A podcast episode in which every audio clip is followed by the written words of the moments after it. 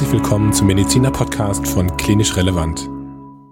Ich heiße Kai Grun und ich bin einer der Gründer dieser Plattform für medizinische Fortbildung. Wir richten uns mit unseren kostenlosen und pharmaunabhängigen Fortbildungsinhalten insbesondere an Ärztinnen und Ärzte und an Pflegepersonal. Heute hörst du ein Podcast-Interview mit Oliver Neumann vom Business Doc Podcast, der für alle interessant sein dürfte, die sich mit dem Thema der Praxisgründung und Niederlassung auseinandersetzen wollen. Wir wünschen dir viel Spaß beim Zuhören und hoffen, dass du einiges für dich mitnehmen kannst. Herzlich willkommen zum Klinisch Relevant Podcast für Mediziner. Heute hörst du wieder ein Querschnittsthema und ich habe einen ganz besonderen Gast, nämlich jemanden, der schon lange im Podcast-Geschäft im Vergleich zu uns äh, drin ist und der einen ganz interessanten Themenbereich abdeckt, so wie ich finde. Und zwar handelt es sich um Oliver Neumann und Oliver hat den Business Doc Podcast ins Leben gerufen. Und ich möchte gerne mit ihm heute über diesen Podcast sprechen, aber auch über andere Themen, nämlich den Themenbereich Niederlassung. Ähm, wo sind die Unterschiede zwischen äh, Klinikbereich, Niederlassung? Was sind die Fallstricke, die es da gibt? Denn da kennt sich Oliver auch sehr, sehr gut aus. Ich hoffe, dir gefällt das Interview. Viel Spaß beim Hören und los geht's. Oliver, herzlichen Dank für deine Zeit heute.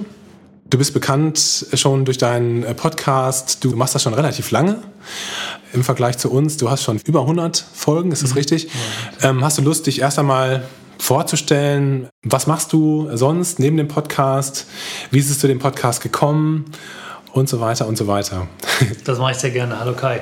Erstmal vielen Dank für deine Einladung in den Podcast. Ich freue mich sehr, dass ich dabei sein darf. Und vielen Dank auch für die Lorbeeren. Ich weiß gar nicht, ob ich so bekannt bin tatsächlich. Also ich mache das zwar schon lange. Im September werden es zwei Jahre, dass wir Podcast machen. Und das jetzt jeden Mittwoch immer. Also wir haben tatsächlich zwei Jahre lang jeden Mittwoch Nachmittag, also am Ärztenachmittag, den Podcast veröffentlicht und ähm, das im Interviewformat. Hin und wieder gibt es auch mal ein paar Solo-Folgen. Und ähm, ja, es macht einfach riesig viel Spaß, ganz viele Menschen aus dem Gesundheitsbereich über den Podcast kennengelernt zu haben und weiterhin kennenzulernen. Ich habe anfangs gar nicht so richtig gewusst, wie viele Folgen es überhaupt geben wird, weil gar nicht klar war, wie viele Leute haben Lust, mit mir zu sprechen. Aber wenn ich ganz ehrlich bin, habe ich anfangs gedacht, okay, ich kann wahrscheinlich gar nicht so viel selber erzählen. Dann hole ich mir einfach Leute in den Podcast, die ganz viel Lust haben, was zu erzählen. Und so ist es einfach zu diesem Interviewformat gekommen. Und mittlerweile ja, sind es fast 140 Folgen, glaube ich, die, die wir gemacht haben im Business Talk Podcast. Und bei uns geht es eben um das Thema Arzt und Unternehmer, beziehungsweise um das Thema Niederlassung. Wir wollen einfach Lust machen auf das Thema Niederlassung, mhm. auf die eigene Praxis. Und wir durchleuchten mal so ein bisschen das Thema, ähm, ist der Arzt Unternehmer oder ist er selbstständig und was braucht er denn, um in die eigene Praxis zu gehen? Und das ist so ein bisschen der Hintergrund des Business Talk Podcastes, der so ein bisschen aus der Idee entstanden ist, dass die Patientenversorgung in Deutschland, gerade im ambulanten Bereich, so ein bisschen stagniert hat, weil immer weniger Mediziner eben aus dem eigenen Interesse in die eigene Praxis gehen. Da gibt es unterschiedliche Gründe zu, können wir vielleicht gleich nochmal drüber sprechen. Mhm. Und ähm, ja, wir wollen einfach zeigen, dass es in der eigenen Praxis ganz viele positive Dinge gibt und vielleicht auch mal zeigen, dass das Unternehmertum, wenn es das überhaupt gibt für den Arzt, ähm, eigentlich eine, eine sehr, sehr positive Seite hat. Ja. Es gibt ja viele Kollegen, die sagen, Mensch, das mit dem Unternehmersein, das lernt ja keiner auf der Universität. Ne? Wir lernen ja nur, in Anführungszeichen, unsere fachlichen äh, Kompetenzen für die Medizin. Was ist dein beruflicher Werdegang? Also wie bist du zu diesem Thema gekommen und ähm, wie hast du zu dieser Schnittstelle gefunden mhm. zwischen Medizin und Business? Also ähm, ursprünglich, ich bin zwei, drei Jahre älter, hätte ich fast gesagt, ich bin 51 jetzt und ich komme aus dem äh, Sportbereich, habe mal äh, Sport studiert und Wirtschaft. Und mir war der Gesundheitsbereich einfach immer total wichtig. Ich wollte ursprünglich Medizin studieren, ja. hatte aber mein Abitur nicht so ganz zugereicht. Das kann ich deshalb sagen, weil es schon echt lange her ist. Auf jeden Fall ist dieser Gesundheitsbereich für mich, für meine Familie, meine Frau, die ich im Studium kennengelernt habe, eben auch sehr wichtig gewesen. Und das Thema Medizin, das Thema Gesundheit hat in unserem ganzen Leben immer eine große Rolle gespielt. Wir haben immer versucht, gesundheitsbewusst zu leben. Wir haben auch drei Kinder, drei Jungs, die mittlerweile auch groß sind. Ähm, zwei sind schon aus dem Haus und einer ist noch bei uns. Da war uns dieser, diese, dass die Jungs gesund aufwachsen, dass wir uns mit dem Thema beschäftigen, eben wichtig. Und ich bin dann äh, vor rund 18 Jahren ähm, zu einer Wirtschaftsberatung für Ärzte und Zahnärzte gekommen und da habe ich dieses Thema auch aufnehmen können. Ich habe also früher schon versucht, ähm, im medizinischen Bereich äh, mich umzutun, auch zu beraten. Und so bin ich immer stärker in dieses Thema Arzt und äh, wirtschaftliche Betrachtung für den Arzt gekommen. Und wir haben dann angefangen, ähm, uns mit den Themen zu beschäftigen innerhalb der Wirtschaftsberatung. wo wir dann gesehen haben, ähm, dass es einen ganz interessanten Weg gibt, den der Arzt beruflich bestreiten kann. Eigentlich ist es so, dass der Arzt ja nur drei, früher war es zumindest so hauptsächlich drei Wege bestreiten kann, nämlich er geht in die eigene Praxis, er bleibt im Krankenhaus oder geht in die Forschung oder Wissenschaft.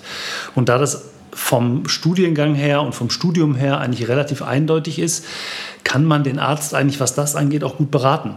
Also wenn ich weiß, äh, Forschung ist ein prozentualer Bereich, der ist relativ gering, also 95 Prozent entweder eigene Praxis oder eben Krankenhaus, wobei Krankenhaus natürlich noch einen Schwerpunkt hat.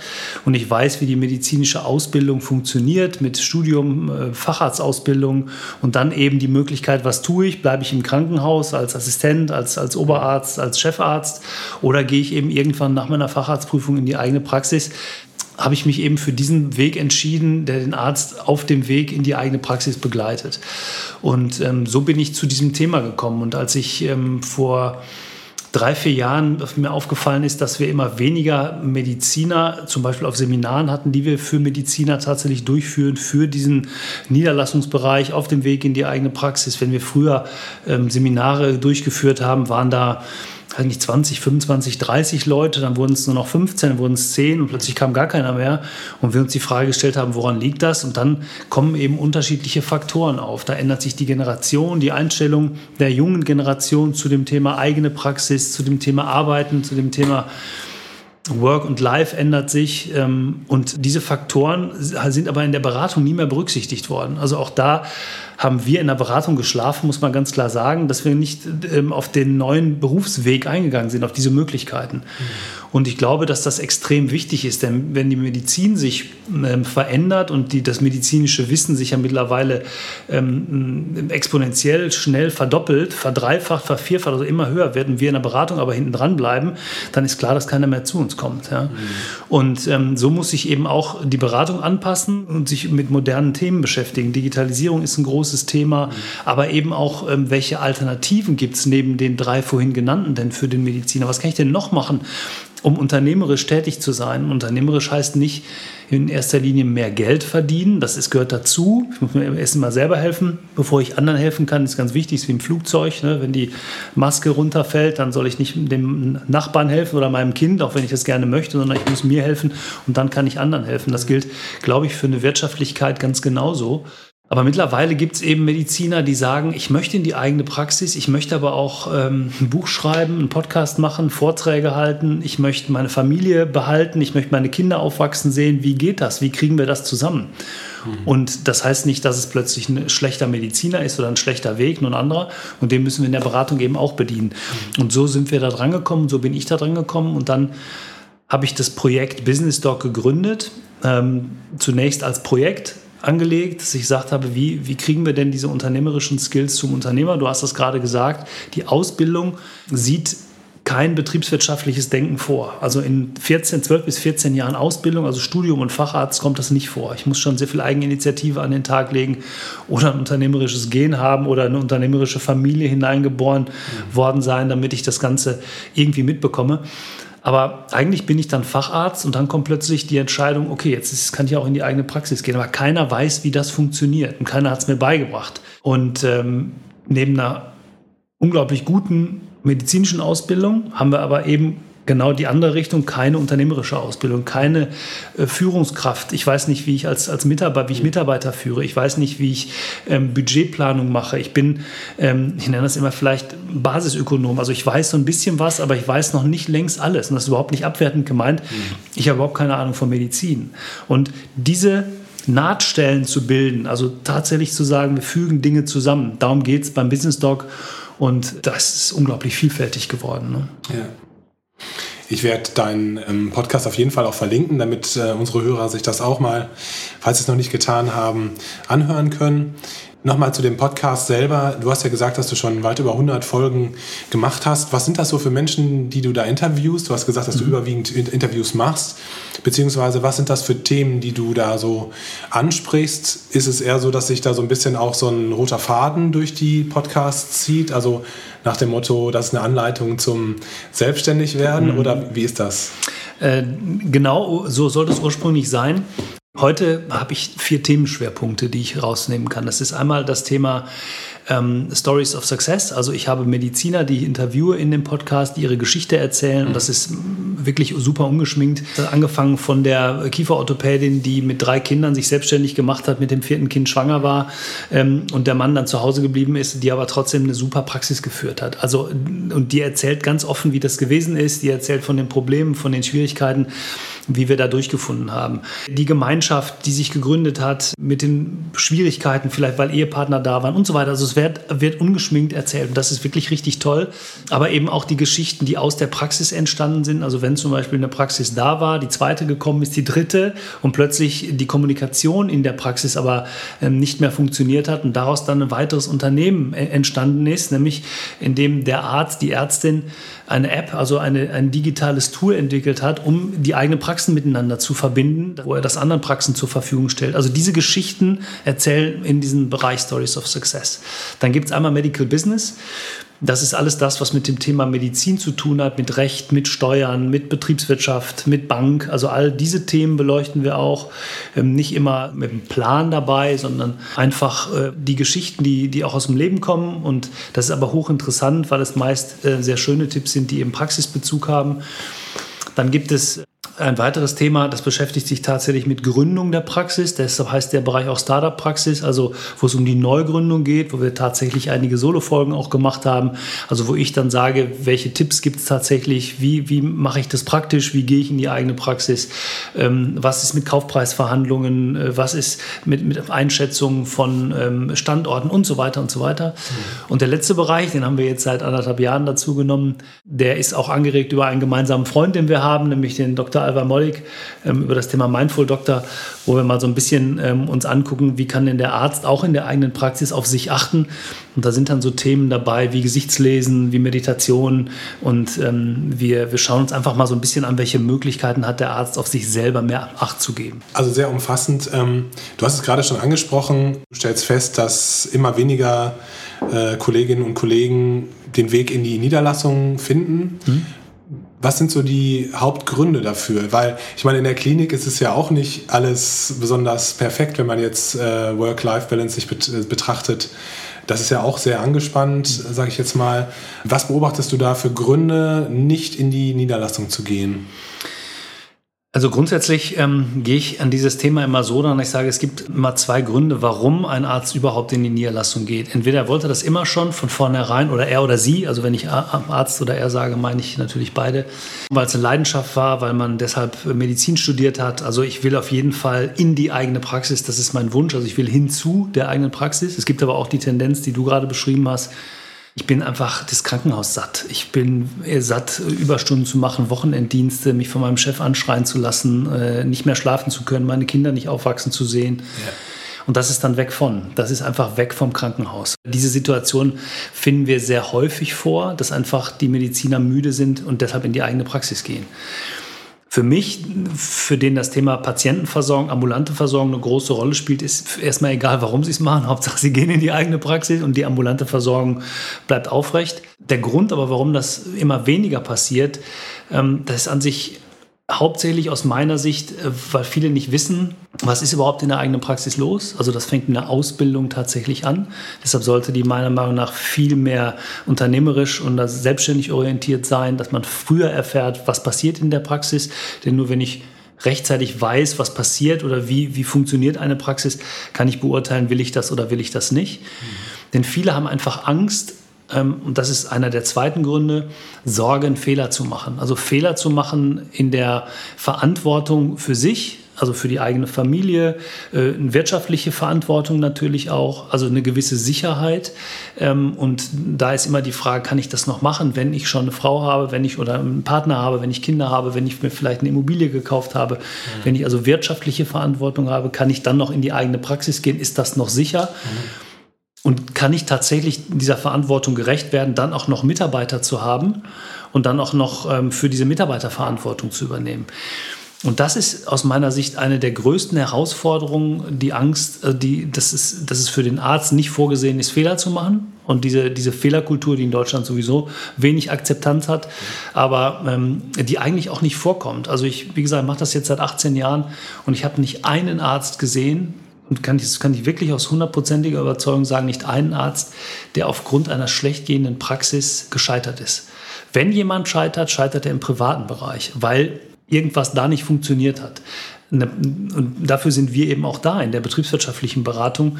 Ähm, jemanden so einzustellen, dass er genau weiß, das ist die richtige Praxis für mich, ja oder nein. Das können wir vorher feststellen, indem wir einen Businessplan machen, indem wir ganz klar feststellen, ja, diese Praxis passt zu dir und deinem Leben.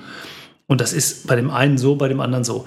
Und der dritte Grund, warum viele nicht in die Praxis gehen, ist tatsächlich die Sorge davor, dass es noch schlimmer wird als vorher. Also dass die Patienten zu, Patientenströme zu groß werden, dass zu viel Arbeit da ist, dass man mit dieser Arbeit nicht fertig wird und dass man im Grunde vom Regen in die Traufe kommt und ähm, dass das Thema Patienten gar nicht handeln kann, gerade in ländlichen Gebieten. Das muss sich in, im ländlichen Bereich niemand Gedanken darüber machen, dass zu wenig Patienten da sind. Ganz im Gegenteil. Es gibt Förderprogramme, es gibt Absicherungen und so weiter, aber viele scheuen eben das, was vielleicht im Moment am Markt ähm, noch, noch gesagt wird oder ähm, von vielen Kollegen auch übertragen wird, es ist zu viel Arbeit, es ist zu viel Verwaltung, das kann man nicht schaffen und ich würde es heute nie wieder tun. Mhm. Ich glaube das nur nicht. Ich glaube, dass sehr viele, in der, also gerade in der ambulanten Versorgung mit ihren Patienten so ein enges, enges Verhältnis haben, dass sie darauf nie wieder verzichten würden. Zumindest kenne ich auch keinen Kollegen oder keine Kollegin, die aus der Niederlassung, Niederlassung wieder zurückgegangen wäre in die, in die Klinik. Wenn man jetzt so deine Erfahrung nimmt, du hast schon viele Jahre damit zu tun mit der Niederlassung, mit Praxis, Management, mit dem Business dahinter. Was würdest du jemandem empfehlen, der mit dem Gedanken spielt, sich niederzulassen? Also was sind so wichtige Schritte aus deiner Sicht, die man bedenken muss? Mhm. Weil, wie gesagt, ich glaube, dass viele Kollegen, auch insbesondere wenn es junge Kollegen sind, dass die überhaupt gar keine Ahnung haben, was da alles hinter versteckt ist hinter diesem Thema. Also ähm, der erste Tipp, den ich geben kann, ist einfach, sich ähm, rechtzeitig zu informieren und sich vor allen Dingen nicht in die falsche Richtung lenken zu lassen. Also ich habe vorhin gesagt, dass auch Beratung und Berater leider noch auf dem Stand von vor 10, 15 Jahren beraten. Das ist oft das große Problem. Und dann heißt es, ihr müsst drei Jahre vorher mit der Niederlassung anfangen, mit der Planung der Niederlassung anfangen, sonst wird das nichts. Die Praxen werden zu teuer verkauft, lasst euch nicht übers Ohr hauen und so weiter. Das ist aus meiner Sicht genauso falsch, wie zu sagen, es ist ganz einfach, in die Niederlassung zu gehen. Also die Information, jeder einzelne Arzt oder die Ärztin, die dieses Thema für wichtig nehmen und das ernst meinen. Die sollten sich informieren und sollten sich mit möglichst vielen Menschen unterhalten, sei es jetzt Kollegen, ärztliche Kollegen, vielleicht auch mal ähm, die Möglichkeit haben, eine Praxisvertretung zu machen, um einfach mal zu gucken, wie funktioniert denn heute das Thema Praxis. Das Zweite, was ich empfehlen würde, ist, wenn ich tatsächlich den, in den Schritt in die eigene Praxis gehen will, sich einen Plan zu machen und zu überlegen, welche Praxis möchte ich übernehmen, wie möchte ich, wie möchte ich meine Patienten tatsächlich behandeln, welche Patienten möchte ich auch haben. Mhm. Und da habe ich eben auch im Angestellten-Dasein schon eigentlich viele Möglichkeiten. Und da kommen für mich so moderne Faktoren hinzu. Ist auch ganz interessant, ähm, dass es ja viele junge Mediziner gibt, die ähm, zum Beispiel sich mit Podcasts beschäftigen, einfach mal da reinhören, sich da ein Bild machen. Es gibt mittlerweile wirklich viele tolle Mediziner-Podcasts es gibt aber auch viele junge Kollegen und Kolleginnen, die im Bereich Social Media unterwegs sind. Ich habe das wirklich anfangs auch sehr negativ gesehen, dass ich gesagt habe, warum posten die jetzt das oder das auf Social Media? Aber ich habe mich eben mit mehreren unterhalten und viele sagen mir, ich habe die Möglichkeit, meine Community, noch nicht mal Patienten, Community ähm, zu erreichen über das, was ich tue als Mediziner und Arzt oder als Ärztin in dem Fall. Und ich erreiche damit, dass wir uns auf Augenhöhe begegnen. Als Arzt begegne ich dem Patienten selten auf Augenhöhe, sobald ich einen weißen Kittel anhabe. Das sagen mir sehr viele, ob im Krankenhaus oder jetzt später in der Praxis. Und der Einfluss ähm, eines Arztes im Krankenhaus, sobald der Patient das Krankenhaus verlässt, ist eigentlich weg. Vielleicht habe ich ihm einen guten Tipp mitgegeben und vielleicht habe ich ihm eine Medikation verordnet. Ja, alles gut, aber ähm, mein, der Einfluss ist weg. Und diese Social-Media-Arbeit von vielen bedeutet eben, sie folgen jemandem im, im Bereich Social Media, sehen, okay, das ist ein Mediziner, der hat eine gute Ausbildung, der ernährt sich gut, der treibt Sport, der ähm, gibt gute Ratschläge und plötzlich ähm, übernehmen diese Menschen die Ratschläge eines Mediziners, der im Netz unterwegs ist und setzen die um. Vor dem Hintergrund, dass es vielleicht eine Art von Role Model ist oder als Mediziner etwas bewirkt, was er vielleicht im, im Krankenhaus, in der Praxis so nicht bewirken kann. Das bedeutet aber auch, wenn derjenige oder diejenige sich irgendwann niederlässt, in die eigene Praxis geht, sind im Grunde Follower äh, oder Kunden oder Patienten da, die, die ähm, vielleicht auf das hören. Das ist eine Art von Prävention, die man vielleicht in der Praxis noch gar nicht leisten kann. Und dann, wenn, wenn diese Patienten werden sollten, diese Menschen, diese Follower, dann sind die vielleicht plötzlich da. Also was ich meine, ist, sich einfach mal mit anderen Themen auseinanderzusetzen und daraus dann zu überlegen, wie möchte ich meine eigene Praxis aufbauen und was kann ich tatsächlich tun. Und dann, wenn ich Informationen will, dann gerne Veranstaltungen besuchen. Es gibt mittlerweile sehr viele Dinge, auch gerade zum Thema eigene Praxis, moderne Praxisführung, Digitalisierung in der Praxis. Das ist noch ein ganz großes Thema, was uns auch in der Zukunft weiter beschäftigen wird. Welche Möglichkeiten gibt es da und so weiter. Das würde ich tatsächlich in den Vordergrund stellen, um mich informieren und dann zu gucken, was möchte ich tatsächlich machen. Jetzt könnte man natürlich noch darüber sprechen, brauche ich eine Checkliste, was muss ich alles abarbeiten, um in die eigene Praxis zu gehen. Das wären dann wirklich sehr, sehr allgemeine Tipps, die aber dann auch individuell aufgebaut werden müssen, weil jeder hat auch andere Voraussetzungen später, um mhm. in die eigene Praxis zu gehen. Aber ich glaube, die grundsätzliche Auseinandersetzung mit dem Thema ist wichtig. Sag mal, die Auseinandersetzung mit dem ähm, Abrechnungssystem ist ja auch was, was vielen Kollegen Sorgen macht. Was ist so deine Erfahrung damit? Wie kann man dem Ganzen begegnen? Stichwort Digitalisierung spielt ja wahrscheinlich auch eine große Rolle. Mhm. Also das ist natürlich ein großer Punkt. Das Abrechnungssystem, ähm, im, gerade im, im, Bereich der ambulanten Versorgung, ist schon sehr komplex. Und solange das System so ist, wie es ist, also dass wir zweigleisig fahren im Bereich äh, des EBMs, also äh, für eine Abrechnung mit den gesetzlichen Kassen und der GOA oder GOZ auf Bereich der ähm, privaten Abrechnungsmöglichkeiten, das ist natürlich alles sehr, sehr komplex. Aber es gibt, und da kann ich immer nur wieder raten, die KVen ähm, zu kontaktieren, die in der ähm, Phase schon eine gute Arbeit leisten, auch wenn viele nicht nur Berater, sondern auch Ärzte sehr auf KV schimpfen. Aber solange das System da ist, müssen wir auch mit denen arbeiten. Und ich habe wirklich erfahren, auch in der Zusammenarbeit mit den KV, dass das gut funktioniert. Da sind Menschen dahinter, die wollen, dass der Arzt in die Praxis geht, die sehen, der Arzt ist in der Praxis und auch die machen Fehler und auch die beraten nicht immer hundertprozentig. Aber wer tut das schon? Und deshalb finde ich, muss man immer überlegen, macht es nicht Sinn, auf jeden Fall die frühzeitig mit ins Boot zu holen und sich da eben auch in der Abrechnungsberatung mit denen zusammenzusetzen. Das kann zum Beispiel bedeuten, wenn ich eine Praxis übernehmen möchte, egal in welchem Facharztbereich, dass wir tatsächlich Übernehmer und ähm, Abgeber zusammenbringen, gemeinsam einen Termin bei der KV machen und die Abrechnung durchgehen und gucken, welche Parallelen gibt es, was kann der eine, was kann der andere, ähm, dann die Schulungen besuchen, die Mitarbeiter mitnehmen. Also da rate ich immer dazu, nicht gegeneinander zu arbeiten, sondern immer miteinander. Das ist sowieso das Beste, was uns passieren kann, wenn wir alle in ein Boot holen. Und das Boot heißt für mich eben auch, da muss auch die KV, die KV mit rein. Neben dem, dass es natürlich auch spezielle Beratungen für das äh, Thema Abrechnung gibt. Und, du hast es gerade auch schon gesagt, digitaler wird sowieso immer. Also ähm, wir werden da hinkommen, dass wir die Ziffern, die jetzt noch händisch eingegeben werden müssen, sicherlich irgendwann über äh, sprachgesteuert eingeben werden können, dass äh, Behandlungskomplexe einfach äh, da sind, indem wir äh, Dinge über noch einfachere Ziffern eingeben und so weiter. Also das wird alles kommen, das ist ja auch teilweise auch schon da, aber das ist kein Grund, nicht in die eigene Praxis zu gehen. Ne? Also ähm, da gibt, gäbe es andere Gründe, das nicht zu tun. Also neben dem, dass wir natürlich mittlerweile viele, viele andere tolle Digitalisierungen Digitalisierungschancen sehen. Nehmen wir mal jetzt gerade, wir sind in der Corona-Zeit, hat das Thema Telemedizin, Videosprechstunde äh, einen riesen Schub bekommen. Das ist aber für mich auch noch zu technisch, nicht nur zu technisch, sondern auch zu statisch. Da fehlt mir so ein bisschen der Spaßfaktor oder auch der, ich habe jetzt letztens eine Videosprechstunde gesehen, da saß tatsächlich, weil der Arzt muss ja in einem geschützten Raum sein, da darf keiner drum. Also das muss bezogen auf Patienteninformationen ja alles sehr ähm, ähm, gepflegt werden, weil es ja auch um Datenschutz geht. Der hatte sich aber dann den Sozialraum seiner Mitarbeiterinnen ausgesucht. Im Hintergrund dann der offene Garderobenschrank und oben standen dann auf dem Garderobenschrank irgendwelche alten äh, Kopierkartons. und ähm, da frage ich mich natürlich, baut das das Vertrauensverhältnis auf in so einem Moment, wenn der Patient sieht, wo der Arzt da gerade sitzt und dass er das eigentlich lieber nicht machen würde, weil das ist der erste Eindruck. Also ich mhm. finde, da gibt es noch viele Möglichkeiten, das schick zu machen, das schön mhm. zu machen, da wirklich auch neue Patienten drüber zu gewinnen. Und äh, das ist auch ein Thema, was mich umtreibt und wo wir, wir arbeiten, dass wir das Thema Telemedizin auf eine Plattform bringen, die wirklich Spaß macht, die Sinn macht und wo wir dann ähm, mit Ärzten und Patienten zusammen so eine Gesundheitsplattform bilden wollen. Das äh, ist so der nächste Schritt. Vielleicht kann ich dich das nochmal fragen. Also, was wäre so dein Tipp, wenn man auf der Suche nach einem Kassensitz ist? Wie würdest du vorgehen? Was ist so die erfolgreichste Strategie, wenn man das sagen kann? Also es gibt natürlich die ganz klassischen Wege über die Wartelisten und Arzt, das Arztregister bei der KV. Ne, da sollte man sich eintragen lassen für seinen Facharztbereich. Man kann das auch KV-übergreifend tun.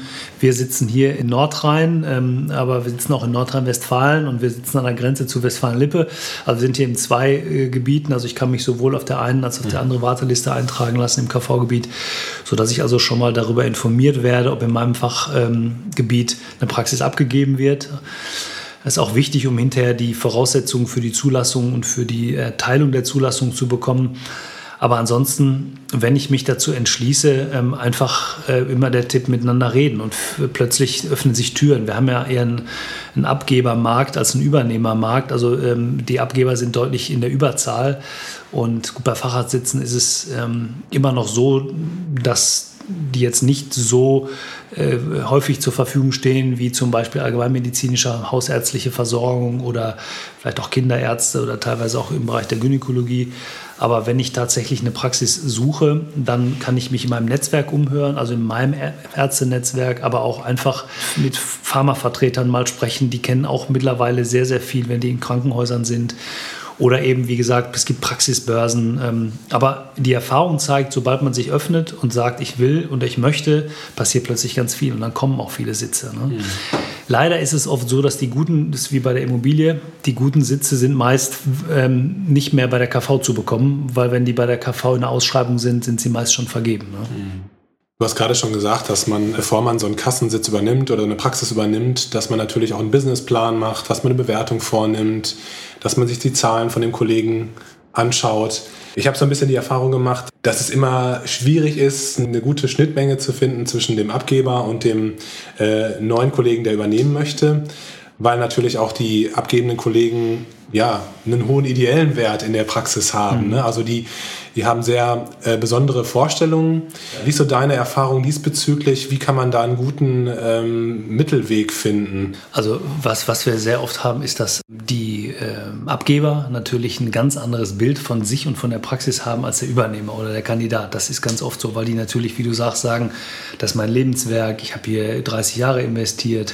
Das ist aber auch oft getriggert durch ähm, Kollegen, durch Berater. Und da sind wir wieder bei dem Thema Angst. Eigentlich hat er Angst, seine Praxis abzugeben, weil er sein Lebenswerk loslässt und das will er sich bezahlen lassen. Ne? Mhm. Viele sagen dann, ich, äh, das ist aber so viel wert. Eigentlich weiß er, dass das nicht so viel wert ist mhm. und ist deshalb so pikiert, weil du es ihm auch noch sagst. Ja? Also das mhm. ist letztendlich ganz ehrlich bei vielen der Punkt.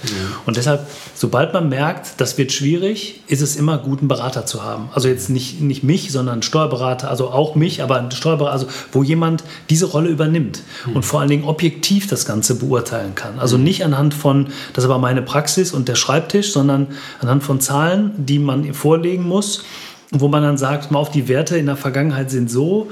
Ich mache das immer mit so einem Berechnungsprogramm, wenn es denn dazu kommt.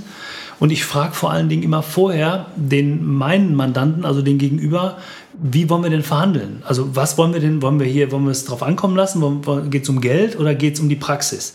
Die letzten 10.000 Euro sind gar nicht wichtig. Also das hört sich mal doof an, 10.000 Euro total viel Geld. Oder je größer die Praxis, umso weniger ist der Kaufpreis zu verhandeln. Ja? Also ich habe letztes Jahr einen Nephrologen, einzige nephrologische Praxis begleitet, 1,8 Millionen. Da verhandelst du gar nicht.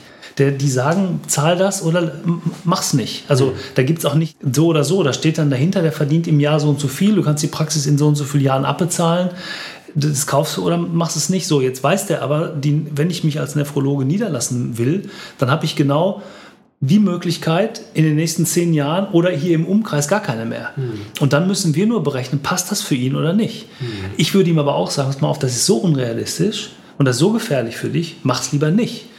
Und das ist meine Aufgabe. Wenn es aber darum geht, jetzt ähm, in diese Verhandlung einzusteigen, dann kann man eben, wie ich gesagt habe, das abstimmen und sagen, Sollen wir das jetzt wirklich darauf ankommen lassen, dass wir gegebenenfalls so weit verhandeln, dass wir auseinandergehen? Oder ist diese Praxis, der Standort, das Umfeld so wichtig, dass wir versuchen, eine Lösung zu finden? Und dann nehme ich den Arzt oder die Ärztin immer raus und ich dann führe ich das. Weil dann bin ich der Buhmann und die beiden bleiben im guten Verhältnis miteinander. Ja. Ne? Das ist wichtig. Ne? Ich sage mal, wenn es anfangs schwierig ist, Finger weglassen. Ganz klar, wenn es anfangs schon denkt, ah, okay, das ist jetzt am Anfang, also da, das oder das oder das nicht, Sag ich immer, mach's nicht, die würde es auch nicht heiraten, die Person, wenn das so ist, dann, weil man ist in der Gemeinschaft genauso lange zusammen wie, äh, In der Ehe, wenn nicht noch länger. Ne? Sehr gut. Vielleicht noch so ein bisschen zum Schluss. Ja. Wo siehst du so die ambulante Medizin hingehen? Ähm, wir haben gerade das Thema ähm, GKV ein bisschen angeschnitten, mhm. Digitalisierung angeschnitten, PKV auch. Ähm, was denkst du, wie wird sich das weiterentwickeln in Deutschland? Oder vielleicht auch ein bisschen anders gefragt, ähm, was denkst du, wo müsste sich Deutschland hin entwickeln, was das medizinische System betrifft? Mhm. Ähm, aus meiner Sicht glaube ich, dass wir zu einer sektorenübergreifenden Versorgung hinsteuern. Also wir werden nicht mehr eine klare Trennung zwischen ambulant, stationär und ich gehe sogar noch einen Schritt weiter auch Pflege haben. Aus meiner Sicht muss es eine sektorenübergreifende Versorgung geben, hin ähm, gerade so für die ländlichen Gebiete oder gerade auch für die, für die Pflege ist das, finde ich, ein, ein, sehr, sehr wichtiger Prozess. Die Digitalisierung spielt dabei deshalb eine große Rolle, weil wir damit ähm, Grenzen im Sinne von ähm, Strecken überbrücken können. Also wenn ich zwei Stunden brauche, um meinen Arzt äh, mit dem Auto zu erreichen oder anderthalb Stunden meinen Facharzt oder irgendwo hinfahren muss, dann muss ich mir überlegen, kann ich das nicht auf andere Art und Weise lösen über zum Beispiel einen digitalen Prozess. Also nehmen wir jetzt mal einen Diabetiker, der gegebenenfalls seine Blutzuckerwerte über eine digitale App steuert und ans Krankenhaus weitergibt und das Krankenhaus, weil es eben hochspezialisiert ist in dem Moment, diese Daten verarbeiten kann und dem Patienten zurückschicken kann und ich muss nicht, ähm, gerade wenn ich vielleicht unerfahren bin mit, mit typ, als Typ 1 Diabetiker, muss ich nicht immer diesen persönlichen Kontakt zu meinem Diabetologen suchen, wenn es den in meiner Region überhaupt gibt. Ne? Ich glaube, dass wir über ähm, digitale Prozesse, über äh, das Thema Digital Health da viele Möglichkeiten haben, Daten zu sammeln, Daten auszuwerten und ich glaube, dahin wird sich entwickeln. Also das wäre ein Wunsch von mir, dass wir mit dem Thema Daten und Patientendaten besser umgehen. Ähm, natürlich müssen die Daten ähm, streng vertraulich bleiben und auch geschützt sein und dass wir alle von diesen Daten irgendwie ähm, profitieren können und damit wir eine bessere Medizin machen können, mehr Prävention haben können, damit dieses Wort, es gibt ja dieses, jetzt haben wir bei Corona wieder gesehen, ähm, there's, there's no glory äh, for prevention, also, ne, also die Prävention ist gar nicht so in, im Vordergrund bei uns, wir sind im Grunde immer noch mehr auf Heilung aus, so das wollte ich sagen. Und deshalb glaube ich, dass das wichtig sein wird, dass wir uns öffnen, dass wir aber alle Beteiligten an dem System auch damit einbeziehen. Also dass wir sowohl den Patienten, weil der wird die Hoheit haben, wir werden eine Patientenorientierung haben, also Patient Empowerment oder Citizen Empowerment, wie auch immer, wir müssen aber auch die Helfer und Helferinnen mit einbeziehen, ganz wichtig, das Personal. Wir können noch uns so gut entwickeln digital, wenn die, das Personal und die Personen, die beteiligt sind, das nicht mitgehen, werden wir nie erreichen, dass das irgendeine äh, Praxis umsetzen kann. Aber wir müssen den Arzt genauso mit ins Boot nehmen. Und da hilft Schulung, da hilft Begleitung, da hilft Aufklärung. Und das ist der, der Weg dahin. Und das wird ein bisschen dauern noch. Aber ich glaube, wenn wir das schaffen, dann geht es um eine sichere Patientenversorgung. Das wäre mir super wichtig. Ähm, und dann glaube ich, werden wir auch ein besseres Zusammenspiel haben. Wir werden vielleicht nicht mehr nur die ambulante Versorgung, die stationäre Versorgung haben. Wir werden so eine Art Multiple Care haben, die, die dazu führt, dass wir aber flächendeckend besser versorgen können. Ne? Und deshalb ähm, weiß ich nicht, wie lange dieses System so noch funktionieren wird. Ich glaube aber auch nicht, dass das schnell gehen wird, was ich gerade gesagt habe. Ich glaube, es dauert alles ein bisschen. Mhm. Und ich glaube, wer heute in die eigene Praxis geht, hat immer noch ähm, einen sehr sicheren Weg vor sich. Aber das würde ich mir wünschen, dass wir da sektorenübergreifender arbeiten können. Du hast es gerade so ein bisschen gesagt, sektorenübergreifendes Arbeiten. Dazu fällt mir gerade noch spontan ein, dass in bestimmten Bezirken so Niederlassungsbeschränkungen fallen. Mhm.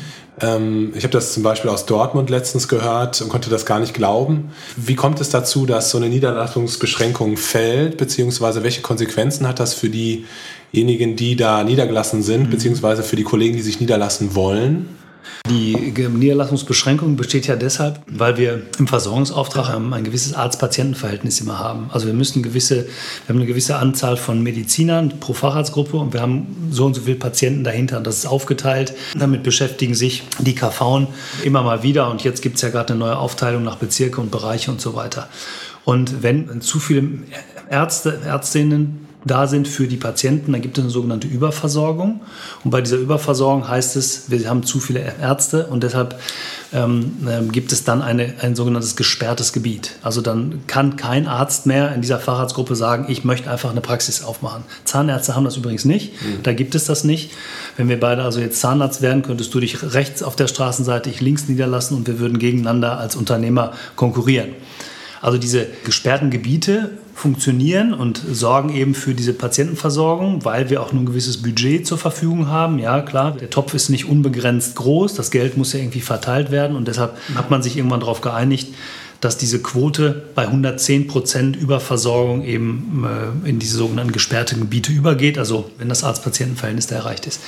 Wird das unterschritten, also unter 110 Prozent, dann kann die KV, die regionale KV, das Gebiet entsperren. Wenn es unter 100 Prozent ist, ist das Gebiet offen, dann kann jeder in der Fahrradsrichtung das tun, kann sich also einfach so niederlassen oder beziehungsweise niederlassen, mit der GKV zusammenarbeiten und mit den Krankenkassen abrechnen. In dem Moment sagen immer viele, jetzt ist das gesperrt, ist meine Praxis nichts mehr wert. Das ist aus meiner Sicht ähm, eine große Fehleinschätzung. Wenn ich eine Praxis als Unternehmen sehe und eine Praxis gut aufgestellt ist, dann ist erstmal vollkommen egal, und da nochmal Verweis auf die Zahnärzte, ob ähm, das Gebiet gesperrt ist oder nicht. Mhm.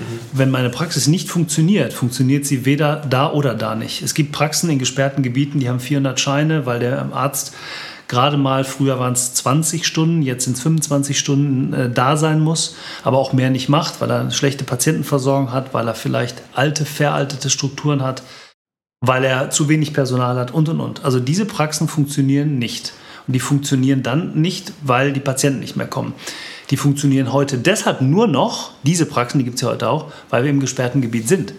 Und weil die Patienten sagen, ich bin so faul, ich gehe immer zu dem Arzt, der am nächsten äh, in meiner Region äh, ist.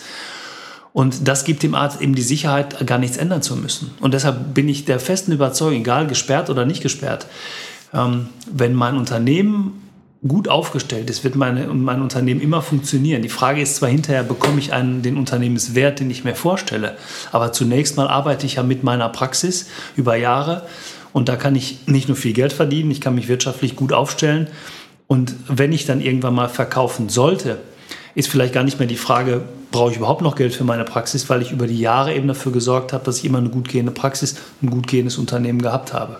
Ja? Und deshalb ähm, ist das immer relativ, ist das gesperrt oder nicht. Und die ähm, Voraussetzungen sind sowohl als auch gut oder schlecht. Ja. Oliver, wir könnten stundenlang weiterreden. Du bist Stimmt. ein sehr, sehr ähm, wortgewandter Mensch. Also ganz toll, wie du, wie du sprechen kannst und sehr interessante Sachen, die du erzählt hast. Ich kann allen nur empfehlen, deinen Podcast mal anzuhören. Und äh, ja, ich bedanke mich für deine Zeit. Und äh, ich hoffe, wir bleiben im Kontakt auf jeden Fall. Ja, vielen Dank für die Einladung, hat mir sehr viel Spaß gemacht. Und ähm, ja, ich denke, wir bleiben auf jeden Fall in Kontakt. Ja. Definitiv. Vielen Dank. Ja, danke dir auch. Vielen Dank fürs Zuhören. Wir hoffen sehr, dass dir dieser Podcast gefallen hat. Wenn du uns unterstützen möchtest, dann wäre es toll, wenn du deinen Kolleginnen und Kollegen von unserem Podcast berichten würdest.